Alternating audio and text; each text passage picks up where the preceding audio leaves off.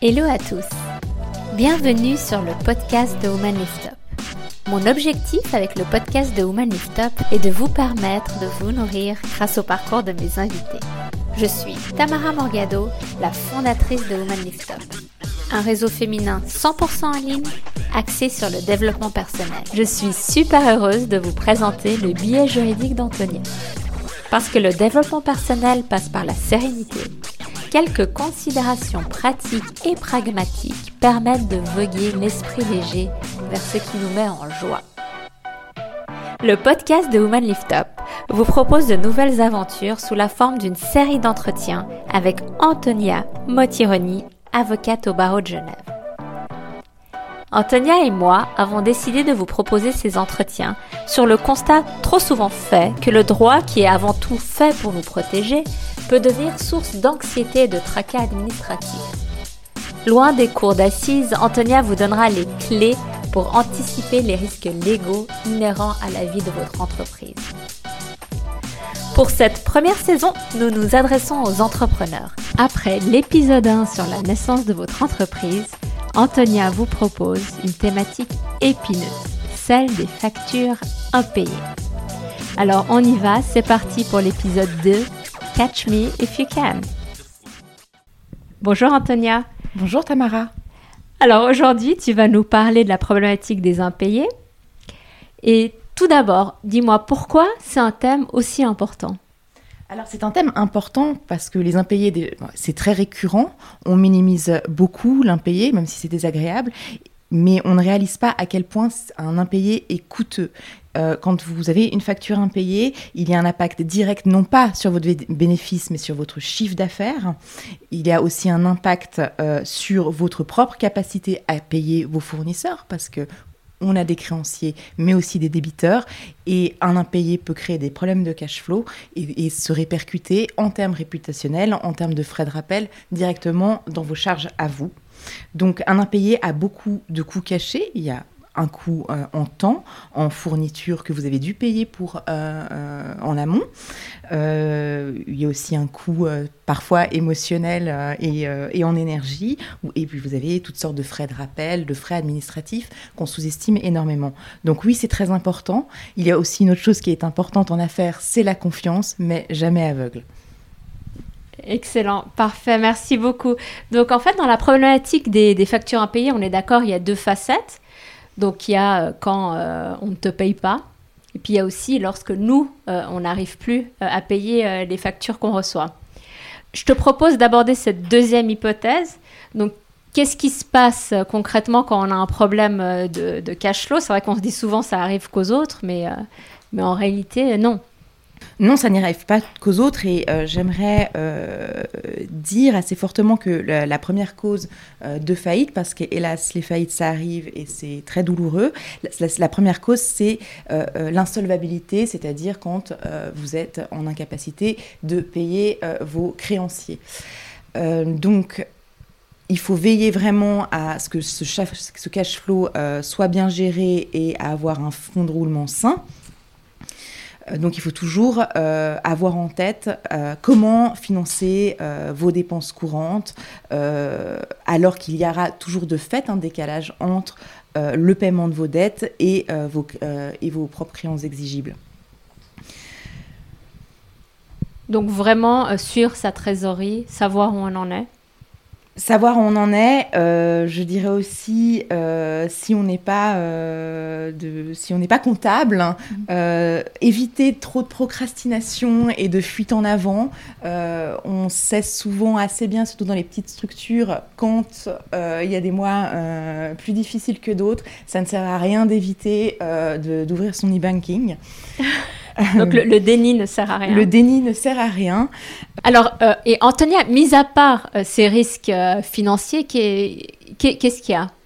Il y a aussi une chose qu'il ne faut pas sous-estimer, c'est les risques réputationnels d'être vous-même un mauvais payeur, et je le dis volontairement comme ça parce que quand on ne paye pas une facture, on est vu comme un mauvais payeur. Alors d'abord à l'égard de vos fournisseurs, de vos partenaires en affaires, un, retard de paiement, tout le monde pourra le tolérer, c'est explicable, mais quand ça devient récurrent, vous, devenez un, euh, un, partenaire peu fiable. Et il faut aussi euh, rappeler qu'il y a certaines données qui peuvent être accessibles ou qui sont voire publiques. Euh, il y a un registre des poursuites qui est quasi accessible, il faut faire une demande, mais donc des créanciers peuvent obtenir tout votre extrait de poursuite. Euh, notamment. Et il y a des, euh, des, entreprises comme Money House, par exemple, qui euh, font des analyses de solvabilité qui sont très mal menées, mais quand vous avez des poursuites, vous avez à côté du nom de votre entreprise ou de votre nom propre, des petits drapeaux orange ou rouge qui vous indiquent, souvent faussement, que, que vous n'êtes pas solvable ou qui le suggèrent. Ok, donc ça, c'est euh, c'est vrai que ça nous, ça nous colle euh, à la peau euh, dès, dès qu'on est mauvais payeur récurrent, on va dire. Et justement, quand on se trouve face à, un commandement de payer, une poursuite qui nous est notifiée, qu'est-ce qu'on qu'est-ce que, qu'est-ce qu'on doit faire? Quel est le premier réflexe à avoir? Alors là, bon, c'est désagréable et c'est sans doute qu'on a oublié euh, de prévenir un petit peu. Mais cela arrive. Je suis toujours très surprise euh, euh, du fait que les gens ignorent qu'ils peuvent faire opposition au commandement de payer. Alors, c'est indiqué sur les commandements de payer, mais souvent les créances sont légitimes, donc on a tendance à se dire, bon, vu que de toute façon, euh, cette créance est due, je ne fais pas opposition. Mais l'opposition permet quand même de suspendre les procédures de recouvrement. Alors, ça peut partir dans des procédures judiciaires, mais ça peut aussi vous permettre de respirer. Et une fois que vous avez fait opposition, vous pouvez contacter votre créancier pour essayer d'obtenir un échelonnement de dette, par exemple.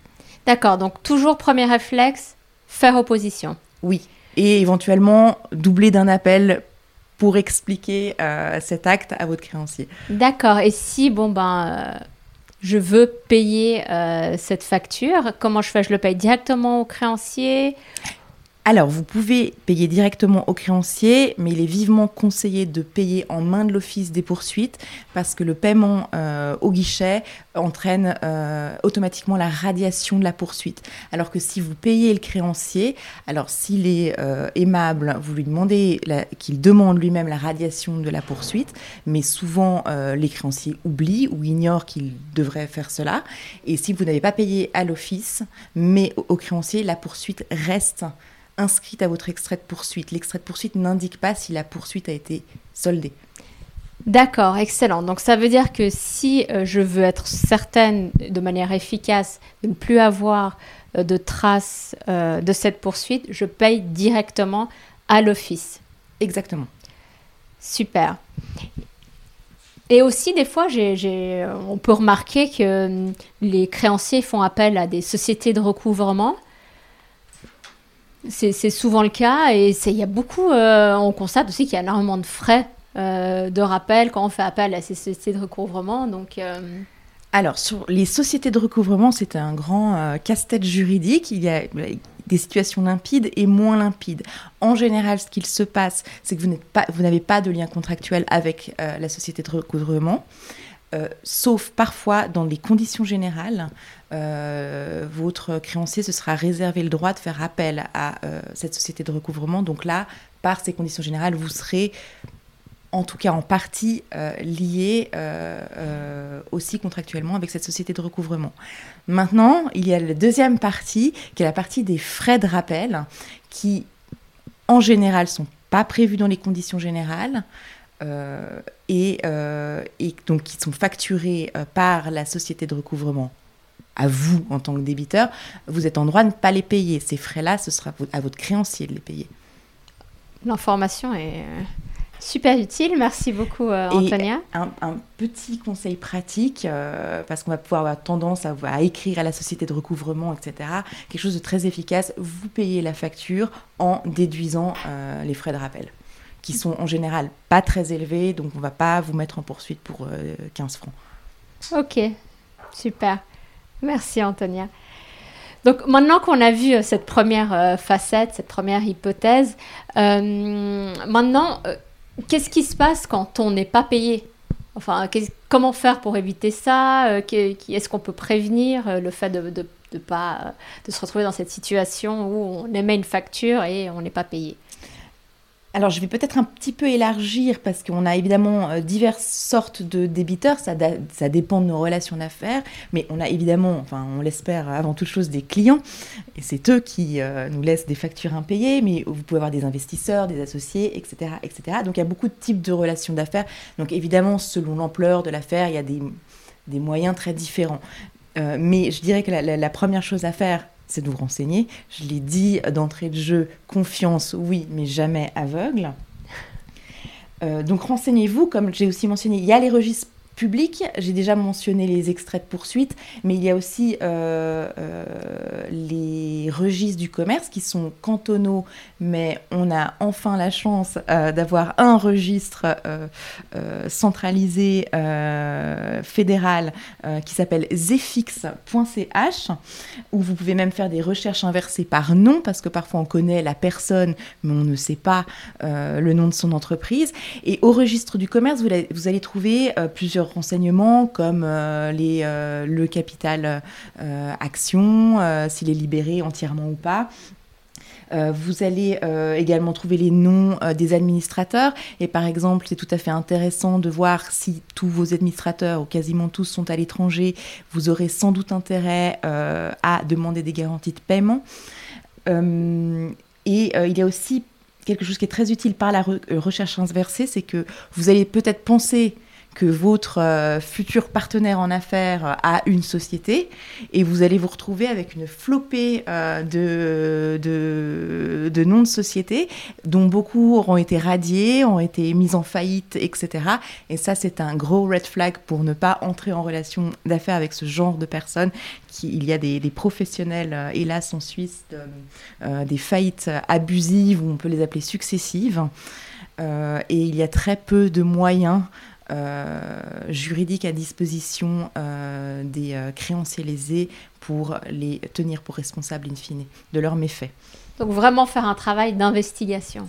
Exactement. Donc maintenant qu'on a fait ce travail d'investigation, comment faire pour, pour prévenir, pour nous prévenir d'un non-paiement? Alors, il y a, il y a plusieurs, euh, plusieurs façons. Il y a des, des, des, processus plus ou moins lourds. Euh, la première chose, je dirais, et en particulier quand vous avez des, débiteurs à l'étranger, n'hésitez pas à demander le paiement avant livraison ou contre livraison, ou à tout le moins des paiements d'acompte.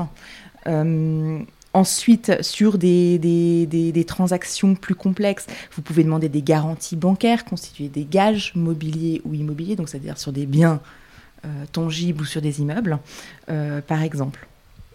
Ok, fantastique. Et bon, ben, si malheureusement, euh, après tout ça, on n'est pas payé, euh, c'est comment, comment réagir?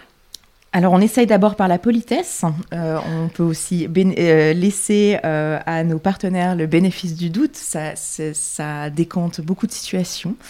cela étant, ça ne, marche pas toujours. Donc évidemment, il y a des processus de rappel. C'est bien d'avoir des, des, procédures déjà établies, des lettres standards ça facilite le traitement euh, administratif de ces impayés. Euh, ensuite, il y a des règles sur la mise en demeure. Vous pouvez commencer à faire partir des intérêts moratoires qui sont en Suisse euh, au, taux légal de 5%. et puis, eh ben, in fine, vous avez le commandement de payer, enfin la poursuite donc, où là, vous allez rentrer dans un processus souvent judiciaire. Ok, au niveau de, la cette procédure de, poursuite, euh, les, coûts sont, sont élevés ou euh, parce qu'on voit qu'il y a beaucoup de gens qui, qui mettent les autres aux poursuites. Donc, euh, Alors, les, les, commandements de payer, je dis de tête, mais ça tourne entre 75 100 francs. bon, ça dépend des montants en jeu. donc, évidemment, c'est pour ça que si vous avez un impayé de 20 francs, vous, n'allez pas aller mettre euh, votre débiteur en poursuite pour ces montants-là. Euh, ensuite de cela, ce n'est pas, le plus cher, c'est qu'ensuite, euh, si votre débiteur, malgré commandement de payer, fait opposition, eh bien, c'est à vous, en tant que créancier, d'instaurer une procédure judiciaire. Et je vais vous donner le nom de la requête pour vous dire à quel point ça peut être rédhibitoire. il faut introduire ce qu'on appelle une requête de main levée définitive de l'opposition devant un juge civil. les frais dépendent évidemment des créances en jeu, mais on est vite autour de 2000, 3000, 5000 francs si les choses dérapent. Donc c'est très cher et ça, les mauvais payeurs le savent. Et comme l'a dit à juste titre Antonia, la confiance jamais aveugle. Euh, Tamara et moi décrétons que c'est le slogan 2023. Exactement. Merci beaucoup Antonia pour euh, tous ces euh, petits conseils super pragmatiques et utiles. Merci à toi Tamara. Au prochain épisode.